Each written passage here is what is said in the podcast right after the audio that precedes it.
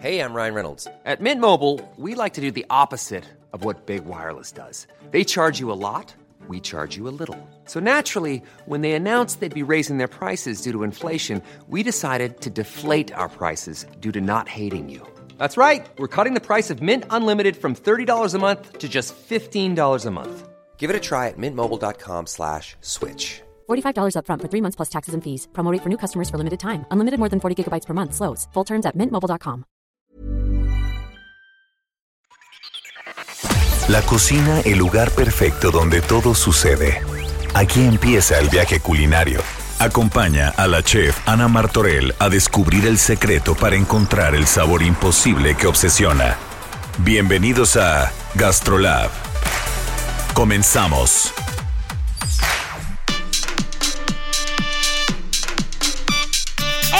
Estamos en vivo en un programa más de Gastrolab. Priscila, Juan Carlos, Hola. George en cabina.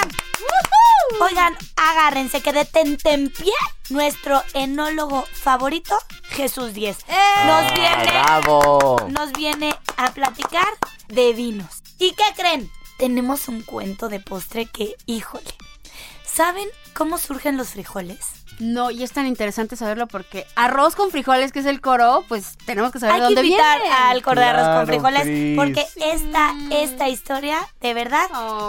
es para todo. ¡Arrancamos programa oído! Oído, chef. Y primero, la entrada. México lindo y bien rico.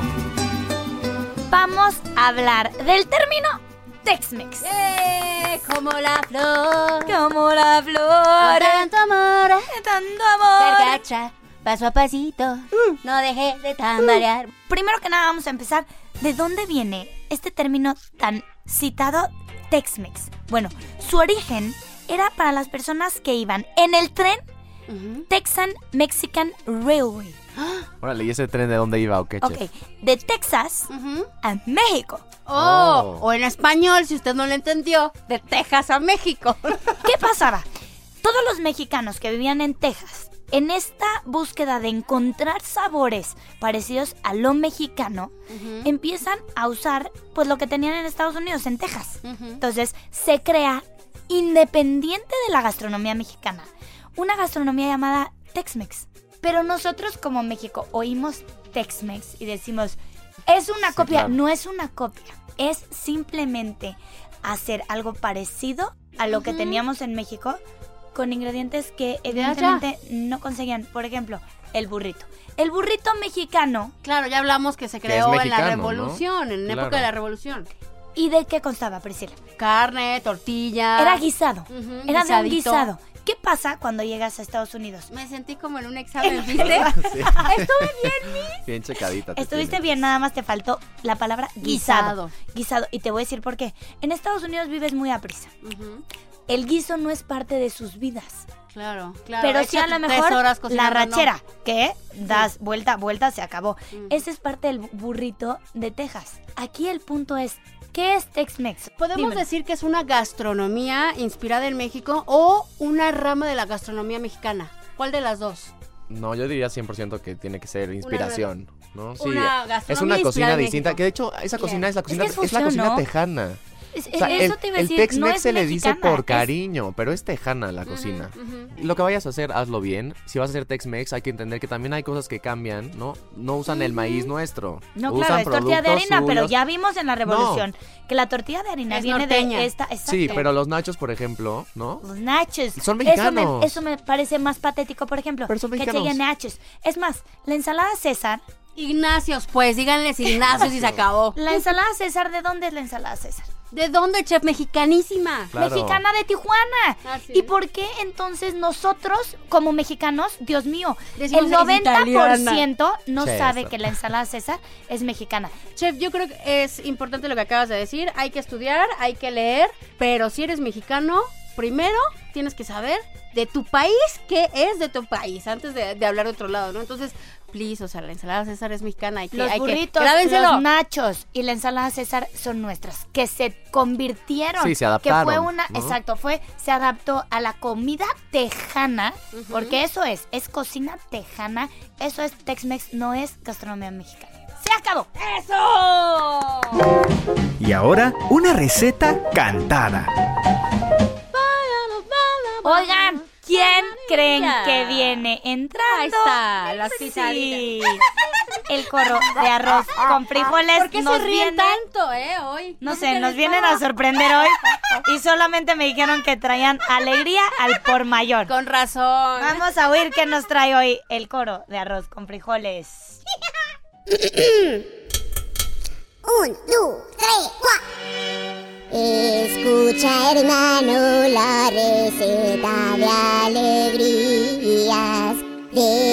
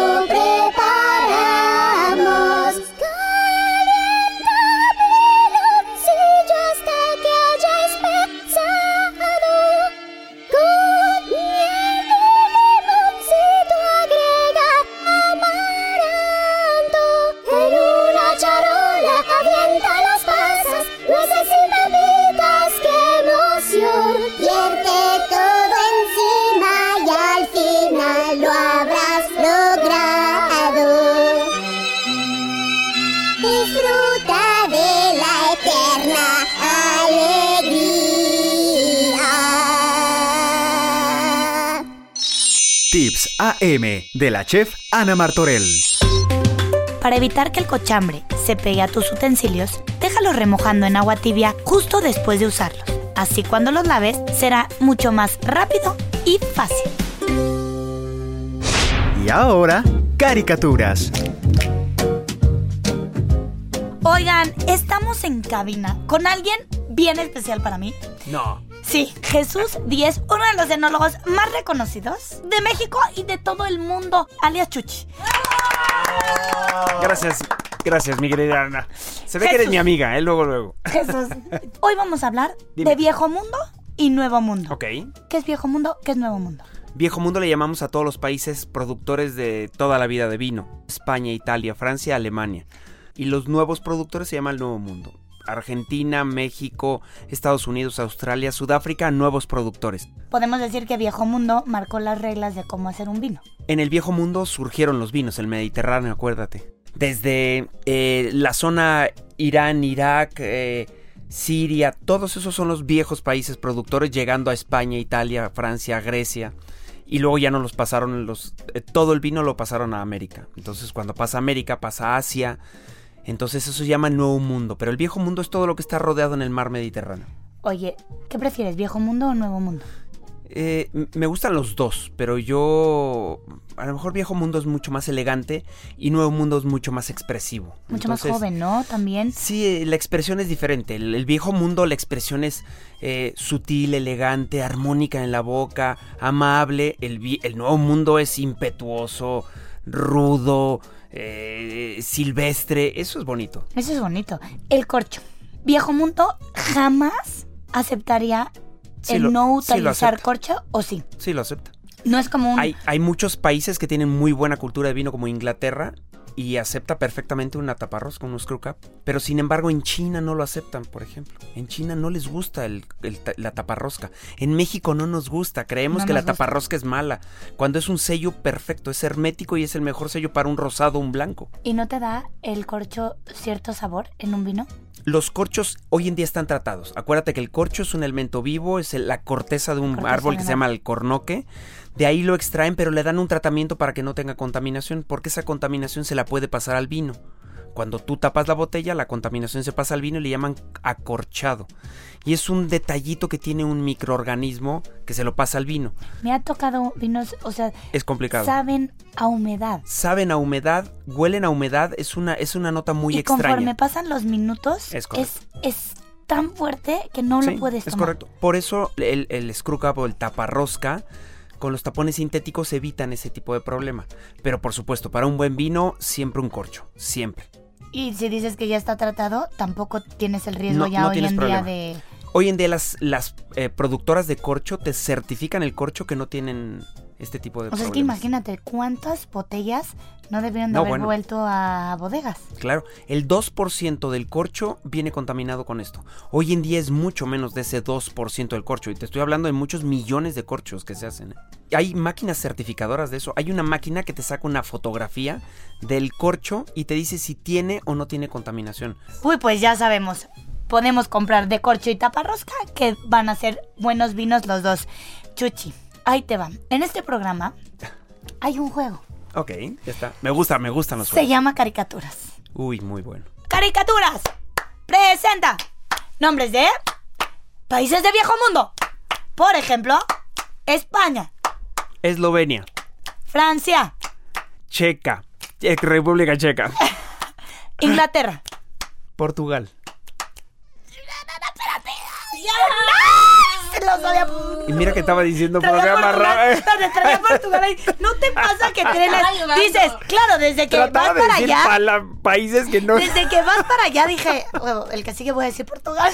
Y entonces cuando te lo quitan dices, ¡ah! Perdí, señores, perdí otra vez, lo sabía, pero es que eh, odio este juego. Hay que cambiarlo ya, Priscila. Jesús 10, por favor, dinos tus redes sociales. En Instagram es Jesús 10 con número vinos. Y en eh, Twitter tengo di- eh, arroba 10 vinos. Ahí me pueden encontrar. En Facebook estamos como Jesús 10 Vinicultura. Jesús, gracias por habernos acompañado. Te vamos a estar invitando Muchas gracias, Ana Martorell. amamos este tema. Lo que te salió bien o lo que te salió mal. Cuéntale todo a la chef Ana Martorell en Buzón a la Carta. Priscila, Juan Carlos, Jorge nos escribe el día de hoy. Imagínense, por favor, porque aparte es algo súper común y hay que tener muchísimo cuidado. Tuvo una cena y dio fresas con crema. Qué rico, de postre. Delicioso, obvio. Aparte es uno de los postres que te sacan de cualquier apuro súper rápido. No desinfectó las fresas. Tuvo un invitado que se enfermó. Jorge, claro. Jorge, muchísimo cuidado con eso porque sí, sí, sí podemos Puede ser hasta dejar mortal, puede- podemos chef. dejar en el hospital a alguien. Ahí te va y es bien importante y creo que ya lo había tocado en un programa. En un tip, ¿cómo desinfectar tip. fresa? Es importantísimo, de la fresa sobre todo. La fresa se debe de desinfectar con rabo, o sea, con la como eh, gorrito verde. verde. que tiene arriba. Si le quitas el gorrito verde que tiene arriba, el bichito que trae la fresa se, Se puede le meter. mete. Entonces, hay que desinfectar la fresa con todo y rabo. Ahora, ahí va una pregunta que fue muy buena de Juan Carlos Prada, nada más que ahorita salió. Pero él dijo, a ver, pero si le estamos quitando el rabo y las estamos metiendo a desinfectar, ¿qué no va a entrar el desinfectante? Puede ser que donde se metió el bichito no entre el desinfectante y entonces, órale, te estás echando también el bichito. Entonces, A ver, eh, ahí la es bajar razón. los riesgos a un mínimo porcentaje. Sí, claro. ¿Y cómo se desinfecta la fresa? No nada más es agua. Primero la lavamos antes de desinfectar la chef o no. La puedes enjuagar porque muchas veces trae tierra y si no se va a quedar en tu misma agua. La lavas, la enjuagas, le puedes pasar jabón, da igual. Hay unas gotitas hoy en día que son desinfectantes y ahí te dan la notificación de cuánto, por cuántos litros cada gotita. Claro. Entonces, obviamente no van a ser litros, mililitros, gotita, lo pones, lo remojas y el tiempo, sobre todo. No hay tantas frutas peligrosas, pero una de ellas peligrosísima es la fresa. Gracias, Claro. Jorge, por escribirnos. Escríbanos, por favor, a buzonalacarta arroba chefanamartorell.mx, doble L al final. Tips AM de la chef Ana Martorell. Para que ciertos vegetales, como la zanahoria y el apio, recuperen su estado crujiente, mételos en agua con hielo y un trozo de papa para que regrese un poco de su firmeza.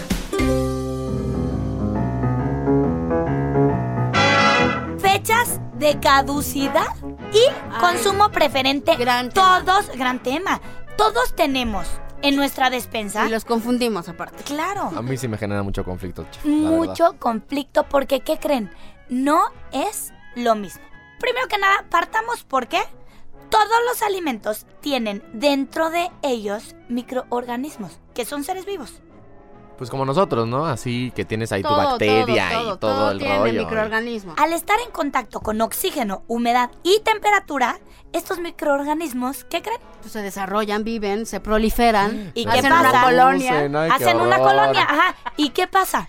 pues esa caloría llega a tu cuerpo y hace también ahí Y un- empiezan a hacerte daño. una Hay solitaria. un cierto nivel del microorganismo que para ti está perfecto, pero cuando se empiezan a desarrollar, Ya, ya es dañino. cuando por experimento, obviamente no es como que Juan dijo, o sea, la, eh, la zanahoria dura tres días, no. Por medio de experimentos se va viendo cuándo es la fecha de caducidad y obviamente te tienes que comprar un margen. A mí sí me da mucho miedo y la verdad yo si veo la fecha y ya pasó, no hay forma. Pero ¿eh? si pasó por un día, Pero ahí va, ahí va, que ahí me va, da ahí va, ahí va. Ahí va. Una cosa es fecha de caducidad y otra cosa es consumo preferente. a- ahí- Creo que ahí el consumo preferente puedes escoger y decir, ah, bueno, poquito antes, poquito No. después. Consumo preferentemente Palabra de hoy de la chef. Sí. Lo sabía, lo sabía, lo sabía, lo sabía, lo sabía, lo sabía, lo sabía. Estos dos no paran, no paran. Consumo preferente. El consumo preferente no quiere decir que te vaya a caer mal. Simplemente que el producto ya no man- mantiene cierta calidad. Ajá. Es cuando el ingrediente o alimento no va a estar en la En su mejor estado. óptima, exacto. Pero no pasa nada si te lo puedes comer. El resumen es esto. El resumen es Fecha este. de caducidad. No, y aquí te dice, Ajá. ok, la fecha de consumo preferente indica el momento hasta el cual el alimento conserva la calidad. Te habla de calidad. Sí, sí debe tener aroma, aroma, sí debe estar crunchy, crunchy, etcétera, etcétera, etcétera. Eso es consumo Por preferente. ejemplo, no te va el arroz, daño. la pasta, un aceite vegetal, chocolate. Pero ¿qué pasa con un yogurt? No, no hay consumo No, con preferente. un yogurt Con un ya yogurt es su adentro. fecha de caducidad está el día. Y no, no te recomiendan comértelo después porque te va a hacer daño. Punto. Es correcto. Ah, y ojo, Ojo, recomendación mucho ojo. buenísima. Cuando usted vaya de compras, si usted realmente se va a consumir el producto luego, luego, consuma los que están hasta enfrente. Ayude, no agarre nada más por necear los que tienen más. No lo haga, de verdad no lo haga. Pero si al revés va a tardar en consumirlo, váyase a los productos que están hasta atrás, así los más difíciles, porque son justamente los que tienen más tiempo para que caduque. Yo he visto, Chef y Priscila, marcas en, en los supermercados que cuando llegas y tú compras de sus productos, te obsequian productos que están próximos a caducar para que no haya desperdicio. Eso me parece muy responsable y muy bueno, ¿eh? Es que, ¿sabes Sí. qué? Eh, las marcas tienen que quitar de almacenes y de supermercados no cuando ya están caducos, sino unos días antes, porque tú como ¿No lo hacen, consumidor no lo hacen, pero lo deberían, Priscila. Un- una cosa es que no lo hagan, pero creo que un día antes o dos días antes los tienen que quitar. Entonces, a ver, si vas a comprar un pan de caja y te regalan uno que va A caducar mañana, pues ¿para qué, no? no, porque, órale, sí, haces sándwiches y a lo mejor puedes ir a donar a los uso responsable ese semáforos. alimento. Por sí. eso es justamente lo que acabo de decir. Nosotros somos los que debemos de ser consumidores responsables. O sea, no ser la clásica señora que mueve todo el súper, toda la hilera, todo el pasillo para llegar al último pan. Si sabes que vas a tener una reunión en la noche y lo vas a preparar, échate el primerito, el que caduca en dos días, por favor. Vámonos, vámonos, vámonos. ¿Qué sigue, Priscila? Sigue esto. Llegó el momento del sabor. La probadita. Llegamos a esta sección que nos hace salivar y hoy tenemos una invitada muy especial, Lilian Levy. Acabas de sacar un libro que se llama Comer con sentidos. Hola. Lilian, ahorita vamos a platicar bien de este libro, pero acuérdense, está a ojos cerrados. Lilian, tienes una charola y un platito. Dentro de este platito hay unas un algo. ¿Qué sientes? Te lo puedes acercar y olerlo. Ok, siento como que tiene sal.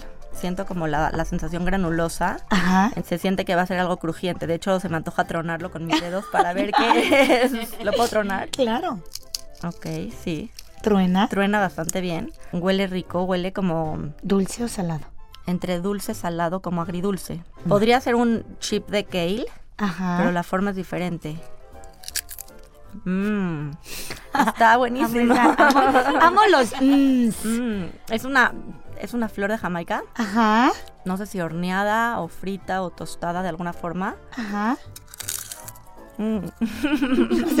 Y Lilian se va a llevar su botana a su casa. Me la llevo, me la Aparte llevo. de esta hora ya se Y sí tiene un sabor, sí tiene un sabor como dulcecito y agrio a la vez.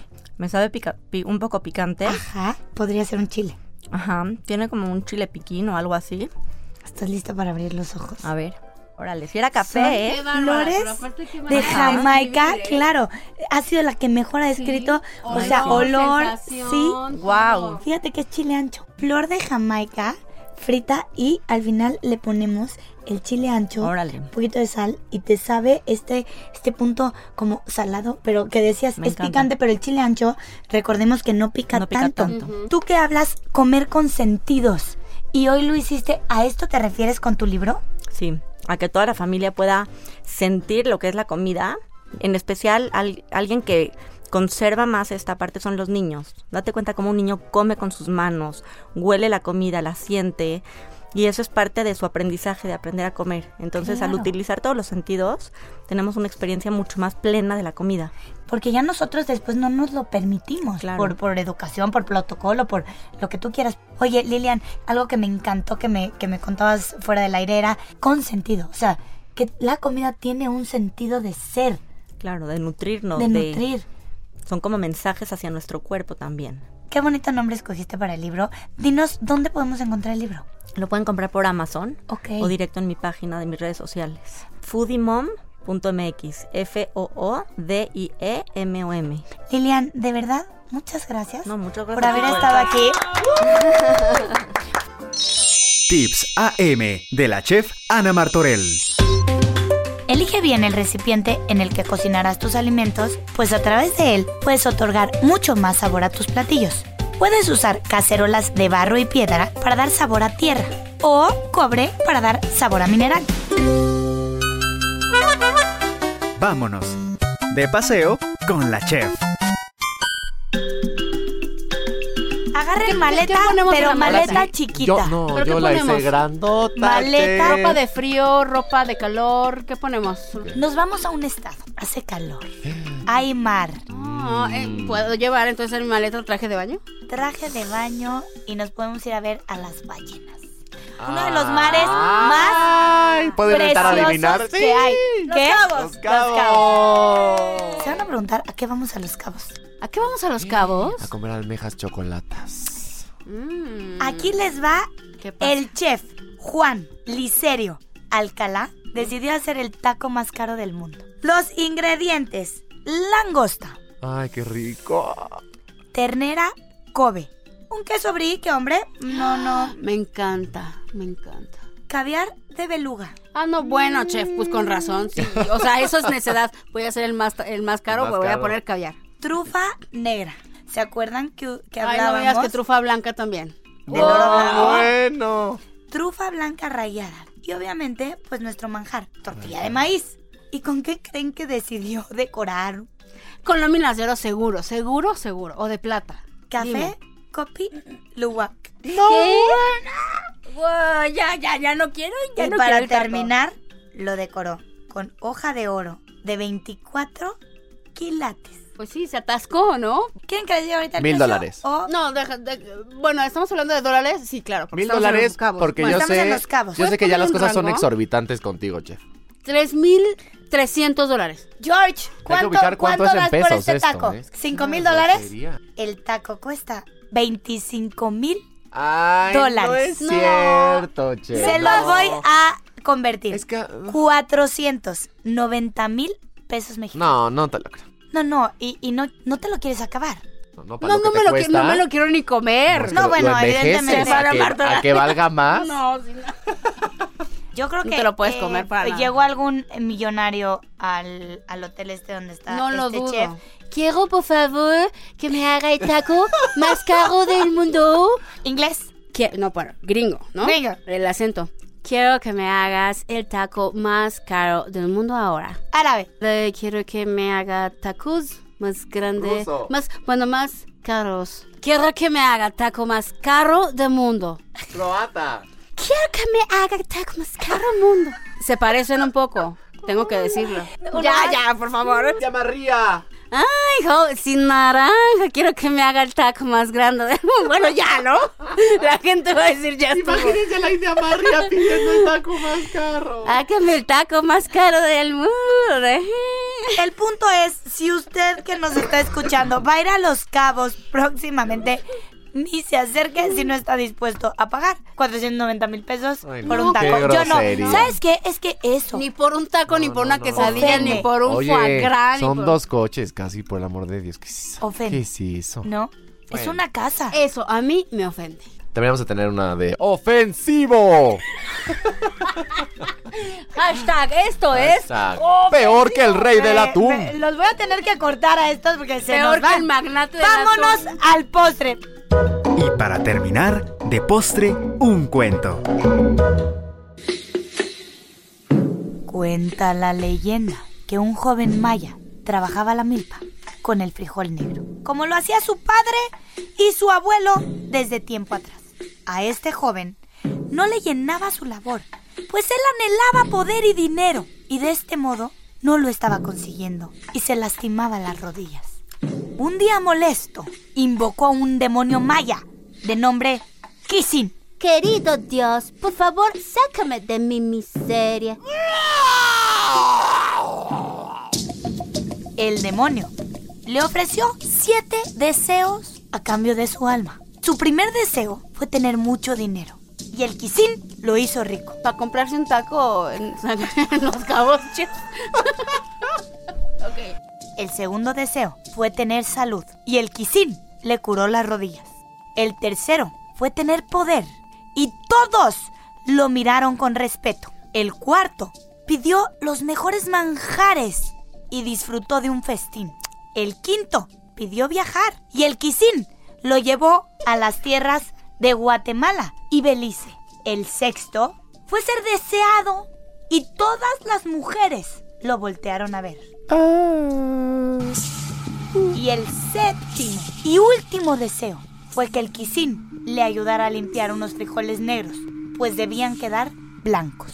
El Kisin, sin saber que esto no era posible, aceptó el deseo y estuvo días intentando hacer que los frijoles se tornaran blancos. Al ver el demonio que la tarea era imposible, se regresó al inframundo molesto y dejó al joven Maya con su alma. No sin antes sembrar frijoles de muchos colores para que nunca más lo volvieran a engañar de tal forma.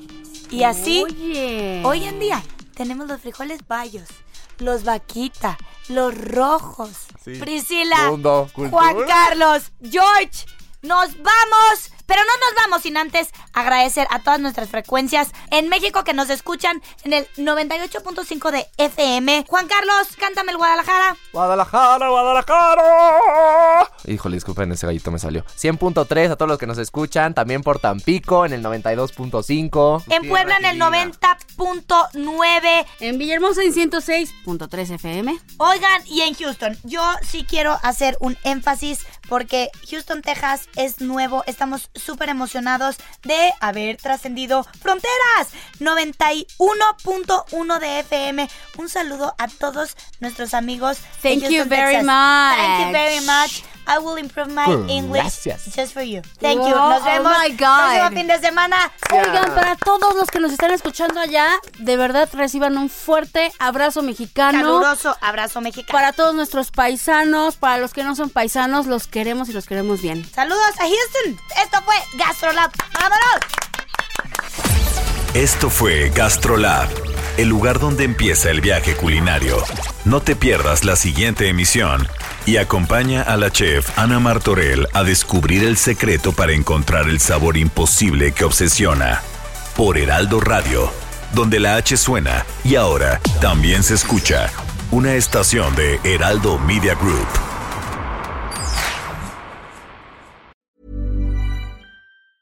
Hey, it's Danny Pellegrino from Everything Iconic. Ready to upgrade your style game without blowing your budget? Check out Quince. They've got all the good stuff shirts and polos, activewear, and fine leather goods, all at 50 to 80% less than other high end brands.